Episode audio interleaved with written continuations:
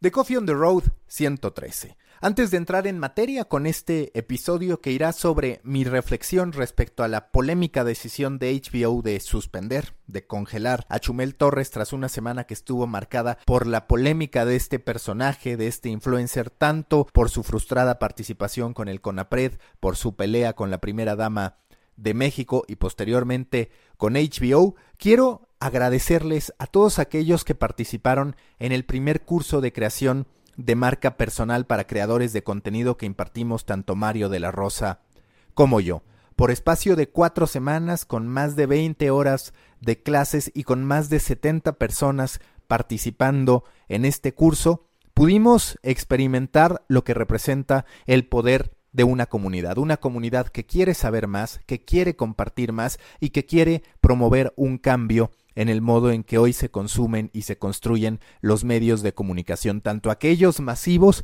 como aquellos que surgen de las audiencias mínimas viables para entonces poder empezar a desarrollar productos distintos. Muchas gracias a todos los que participaron y a los que no, la invitación a que estén al pendiente porque este fue apenas el primer curso de muchos que vendrán para Storybaker Academy. También quiero recordarles, quiero invitarlos al grupo en Facebook de Proyecto Morona. Ya somos más de 750 personas que estamos ahí intercambiando puntos de vista y conocimientos. Del mismo modo, los espero en el canal de The Coffee Podcast en Telegram. Va creciendo esa comunidad, me interesa mucho que estemos ahí. Pronto estaré también estrenando un formato a ese respecto.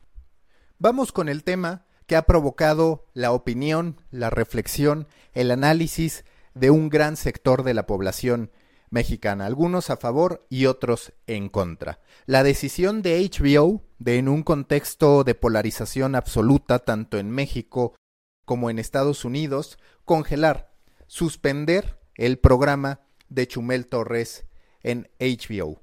Para mi gusto, como se los mostraré a lo largo de este episodio a lo largo de esta lectura que voy a hacer del texto que he publicado en Medium y a través de mi mailing list, el Newsletter, que así es como le llamo, se trata de un error por parte de HBO, pero no me maten porque no se trata de que esté defendiendo o no el estilo de Chumel Torres, sino más bien del contexto. Vamos entonces a entender este contexto. El pulso de la corrección política. La democratización llevó a la fragmentación de las audiencias. Mientras la época de la televisión abierta centralizaba la información y los mensajes, la era de la individualización de los creadores de contenido llevó a que la oferta fuera tanta que hubiera contenido para todos, y por ende, a la desconcentración de las audiencias, las opiniones y los modelos editoriales. Nada es para todos, aunque la corrección política se esfuerce por construir esa utopía. HBO se equivoca al suspender a Chumel Torres, aunque en realidad el error, así lo veo, fue contratarlo, no por la calidad o no que pueda tener, tampoco por lo racista y clasista que sea en opinión de algunos, en opinión de muchos. Se equivocó porque una marca que aspira a ser políticamente correcta actúa bajo un fundamento que colapsa frente a la libertad con la que pueden moverse los creadores de contenido independientes, que a partir del propio poder de su audiencia y de las herramientas de monetización ofrecidas por las plataformas tecnológicas, comprenden que su propuesta tiene potenciales seguidores que se hacen fanáticos, que su discurso puede sobrevivir más allá de las políticas editoriales de una plataforma hecha a la usanza del corporativismo y de la idea de que un contenido tiene que ser propenso a ser del gusto de todos, lo que no ocurre ni siquiera en plataformas como Netflix o Amazon Prime, donde la gente entiende que hay contenidos que son para ellos y otros que les resultan tan poco atractivos que al algoritmo ni siquiera se les ocurre recomendárselos. El pulso de la República nunca ha sido para todos, nunca debió serlo ni siquiera. HBO debió saberlo, y aunque sí que puede influir o validar el contenido de un programa que se emite a través de su plataforma porque es su derecho, no puede controlar lo que el conductor de ese programa hará en sus espacios personales, que a la libertad de cualquier individuo suman el hecho de ser un negocio que bajo sus propios términos, estándares y principios se debe a una audiencia particular, que lo sigue por lo que siempre ha sido, no por lo que el colectivo que no lo sigue considere que debe ser. La de la policía del pensamiento es una batalla perdida. Para que volviera a imperar, haría falta regresar a la era de los monopolios televisivos, donde una o dos televisoras y el gobierno en turno decidían qué era prudente y qué no. lo que de darse solo por seguir en la utopía tampoco resultaría. Como prueba el que se acuse al Chavo del Ocho, por ejemplo, de hacer una apología de la pobreza, a las telenovelas de encasillar el rol de los ricos y de los pobres, y el de perpetuar la desigualdad de género respecto al rol servicial de las mujeres frente a los hombres, el de Javier Alatorre enviándonos a las calles, el de Jacobo saludando un nuevo día horas después de una masacre, y el de Televisa declarándose soldado del PRI. Se vale que HBO se arrepienta de sus decisiones, que entienda que hay perfiles que no van con lo que quiere proyectar, pero lo hace a destiempo, en un momento en que parece más reactivo que estratégico. Si los linchamientos en Twitter siguen determinando el valor de las personas y el trabajo que realizan, nadie quedará en pie. Los juicios de 280 caracteres abren la puerta para que cualquiera con un mensaje claro, que a partir de ello tendrá tanto gente a favor como gente en contra, pueda terminar en el desempleo, en el descrédito o calificado como un racista o clasista, de acuerdo siempre a ese sector que no comulga con la propuesta del creador de contenidos. Los trending topics están creando purgas a conveniencia. Se castiga al que hace una broma de mal gusto a ojos de quien le escucha o la lee.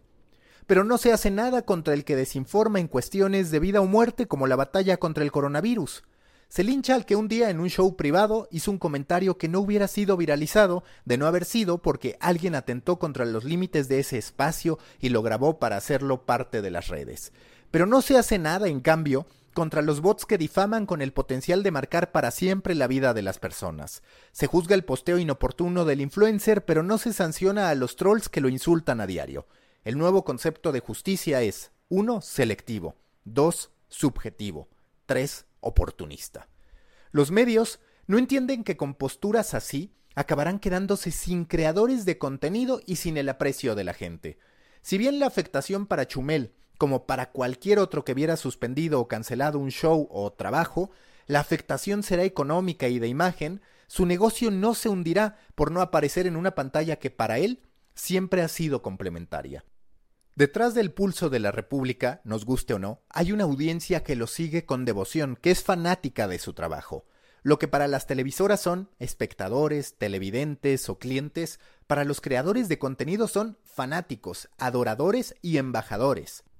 A ellos, a estos seguidores, nadie, más que ellos mismos si es que así lo quisieran y decidieran, los convencerá de que Chumel le hace daño a la sociedad.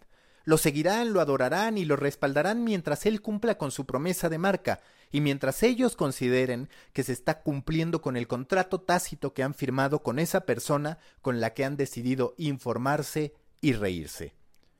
Si HBO pretende esquivar los cuestionamientos de las redes sociales, más vale que no se acerque a los formatos de opinión, y el de Chumel, aunque vestido de noticiario, siempre ha sido un formato de opinión contado a partir de la comedia. Chumel como personaje ha sido siempre alguien que editorializa la información. Su éxito no consistió en contar lo que nadie sabía, sino en contar lo distinto. Sus tweets, oportunos o no, son parte de un concepto que se atrevió a decir lo que otros no, y sobre todo que se atrevió a decirlo como otros no. Ante la polarización y entendiendo que HBO, como CNN, como cualquier empresa llena de compromisos comerciales y políticos, tendría que entender que en muy poco le beneficiará acercarse a creadores independientes. Pero la decisión, insisto, debería venir de la lectura de su negocio, no de las condenas de esa plaza pública en que se ha convertido Twitter. La contradicción existe. Hoy más que nunca, pese a la proliferación de la corrección política, se requieren marcas que asuman posturas, Nada es para todos. La Coca-Cola es amada por muchos y la culpable de la obesidad para otros. Jeff Bezos es un gran visionario o un hijo de puta que quiere monopolizar el mundo. Chumel es el güey más cagado o un racista de mierda. Quien no esté dispuesto a vivir con esas diferencias seguirá teniendo espectadores, televidentes y consumidores. Los que se atrevan tendrán adoradores, seguidores y fanáticos. Para bien y para mal, sabemos quién ganará la batalla. Hasta aquí este texto que escribí. Les recuerdo que si ustedes prefirieran leerlo, porque digamos que ofrezco las dos alternativas ante algunas peticiones de la gente que considera que no tiene suficiente tiempo para leer o que por alguna otra razón prefiere escucharlo en audio, lo hago así. Pero si alguno de ustedes preferiría leerlo o comentar sobre el texto, tienen dos maneras, a través de Medium o a través de mi mailing list dentro de mi propia cuenta de Medium. Me encuentran como Macafood pueden encontrar la liga también a mi mailing list. Por fortuna también va creciendo. Háganme saber sus opiniones, háganme llegar sus comentarios. Lo pueden hacer tanto a través de Medium como por supuesto del mailing y si no en Proyecto Morona. Los espero por allá. Simplemente con buscarlo lo pueden encontrar y sumarse a Proyecto Morona. Nos escuchamos en el siguiente episodio.